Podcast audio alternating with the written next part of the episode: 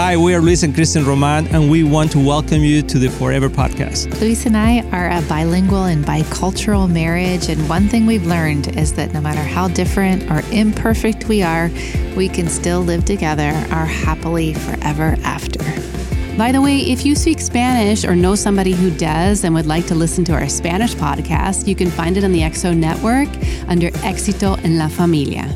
And before we go into our topic today, we want to encourage you to subscribe to this podcast and share it with other people, other couples that you may know that would like to hear a Latino voice with gringa. Just, yeah, yeah, with a gringa, but uh, and just to to uh, hear our hearts because I mm-hmm. feel like after so many years of being married and going through so many different stages and culture shocks and differences, uh, more and more people are coming together for different countries and not just live different languages but also different completely cultures. Yeah. And they need this kind of help. And if we can do it you can do it. That's yes. the idea.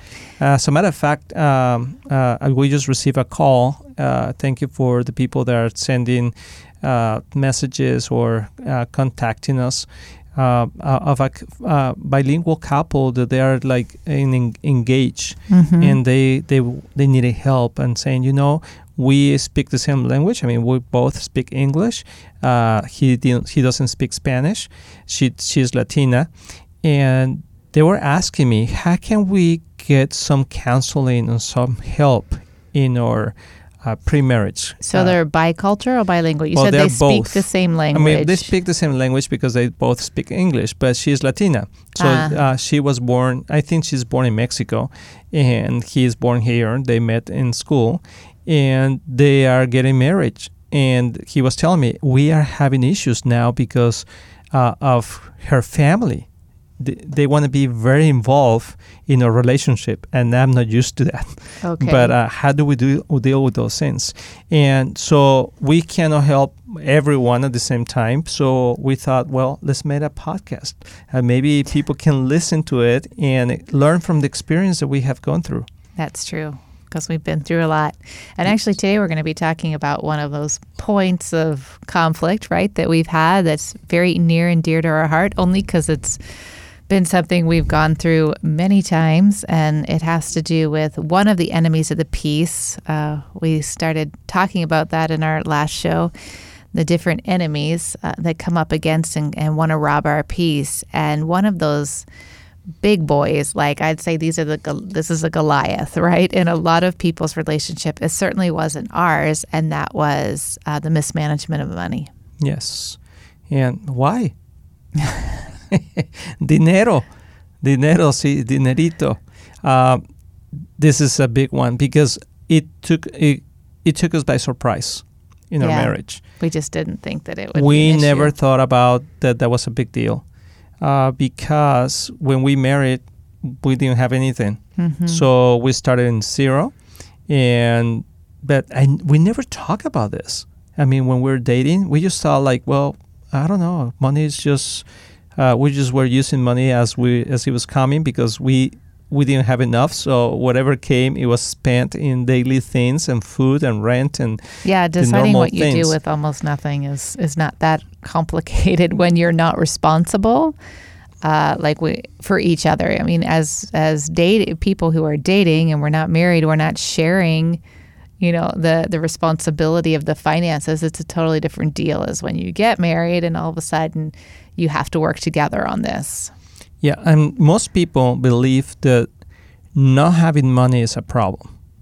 And it is. But the biggest problem is how to manage money when you have it. Mm-hmm. Because then it will show up exactly the heart. And right. even Jesus told about it. You know, where your treasure is, your heart is also. Mm-hmm. And so where you put your money is where your heart is. And the way we spend money it really shows how we think about money and how we th- the value that we give to it. And how we've been raised. Yes and we were raised so different. Uh, and we want to share with the, with you that because at the end of the day we want to give you uh, at the end of this podcast we want to give you one thing that maybe you can do together So to help the situation, maybe it is not a problem. It is not a problem today, but Mhm. maybe it is. And how can you avoid to become a big problem? Exactly. And in our case, uh, we definitely approached money completely differently.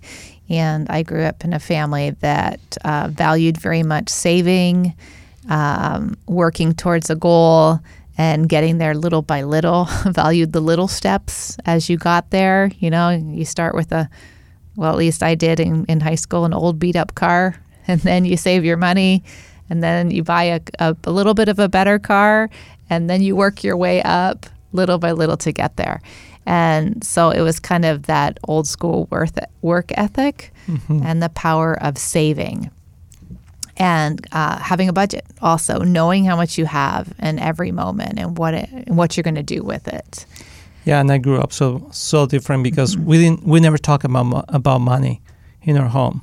I mean, it was what it was. What it I mean, like I remember my mom had a drawer in the kitchen with change, and when we were little, and we were we were able to. I mean, like maybe six, seven, ten years old, we'd just come to the drawer, and if there was money there, we just use it and we just spend it.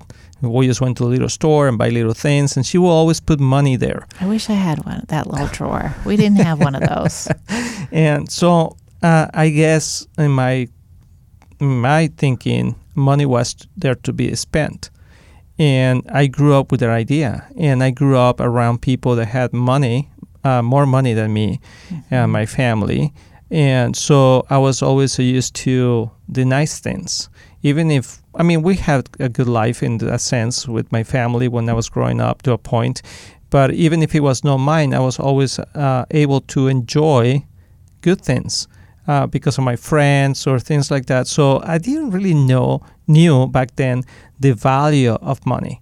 Mhm. So I guess in the back of my mind, money was there to be spent. and and for it- me money was to be saved Yeah, and that when we got together, that became a big issue Mhm. because I mean, as soon as we start making money, because we were working, I was working, and I will get money. I will say, "Let's buy this," and Kristen Mhm. will say, "Let's say, let's save it." I'm like, "Why do you want to save it? We need to buy this," and she's like, "Do you really need to buy it?"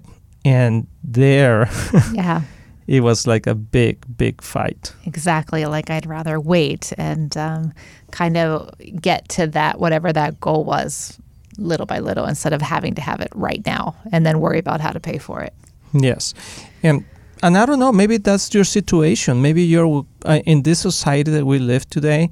It, everything's on credit. Everything is like buy it today. Uh, I mean, buy it now, enjoy now, pay it later.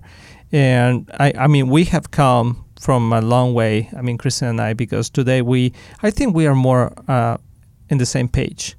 I think you have. i think you came onto my page yeah, I think I have. after um, but- many many years But also, you have learned to enjoy things. This is true. Okay, you're right. It's not really my page or your page. Maybe we created a new page together because you're very right. Because I was uptight about money. Like I had to loosen up as well and be able. And that's also a problem.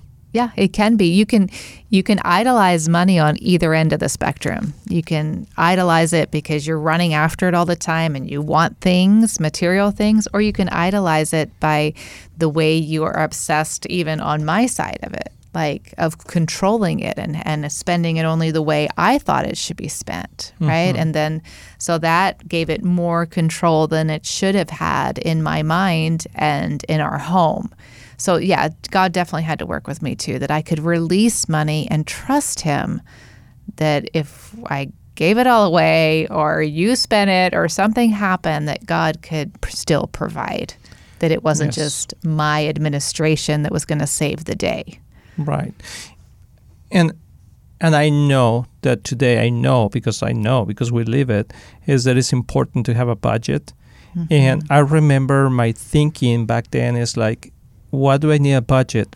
I don't have enough money and I just get frustrated with it. Or when we had a little more money, we're like, why do we need a, mo- a budget if we can buy it? So I remember Kristen calling me when we lived in Mexico uh, one day and saying, uh, "Can we buy this?" And she was in a store, and I was like, "Do you have money with you?" And she's like, "Yes." Well, buy it. It's just like, no, I need to know if it is in our budget. I'm like, do you have the money? Yes, I do. Well, just buy it. And it was like going back and forth on this issue. And what she really was asking me is like, can we afford this even if I have money today in my pocket? Is it something that is going to hurt us later in this in the mm-hmm. month, or is or are we okay? And I could not give her a clear answer because we didn't have because we didn't have a budget. So now I learned that uh, through many issues, and I think uh, in our cha- in our book, one of the biggest chapters there is about money, Yes. and I think it's super important to to read it. I mean, for me, it has changed our life and saved our marriage in many Mhm. ways because we suffer financially really, really bad uh, in a time. And we had other seasons in our lives when we had enough money and even more than enough. But uh, because we didn't have a budget, we didn't know how to handle it right. Yeah. And uh, but today, I mean, we thank God we have learned and go over that curve. And our Mhm. hearts is that for other couples to learn and to avoid right. the pain of his mismanagement. Yeah, and it's not just the budget because a budget is just a tool, Yes. right? And you don't want to become a slave also to a budget. Uh, you want to have the freedom, obviously, for the Holy Spirit to speak, and and He taught us so much about the spiritual principles as well behind giving and and investing in the kingdom of God. And so it's it's great to have kind of those two two legs, you know, that that you can balance with Right. you know, spiritual revelation and understanding, and also this practical walking out um, what yeah, no. responsibility and accountability with money. And one thing that is in my heart is that I always want to I always want to bless people. I wanted to give money. I wanted to bless the kingdom. When I learn about God and His kingdom, I wanted to always give. But one thing that God sp- spoke to me is like, you cannot give what you don't have. Mm-hmm. So to be able to give, you need to al- to be able to have. And if you don't store the money right or whatever you receive, you will never be able to bless others the way you want to. So we just want to leave you with this. Like uh, if you think about money like the way the Kristen was thinking, like it is always to save, or the way I was thinking, that is always to spend, I think we need to come to a common ground and say, okay, money is just a tool that if we learn how to use it, God can provide even more, and we can actually be wise in giving it, Mm-hmm. spending it, and also saving it. So, what are you going to do with your money? I guess that's the question we want to leave you today. And hopefully, this will help you and you will walk through a little process. And in our book, uh, Divine Marriage, there's a whole chapter about it. Yeah, and a good question to ask each other today is, "Hey, how are we doing with the budget?" Do we have one? okay. We're assuming we've got one. If not, it's a good it's a good reason to get one. Yes, and uh, we're going to be talking more about this topic because it's huge and it has a lot of revelation and insight. But we love you guys. I hope that you enjoyed this podcast and remember to subscribe to it and share it with more people. And see you next time. Cuidado con el dinerito.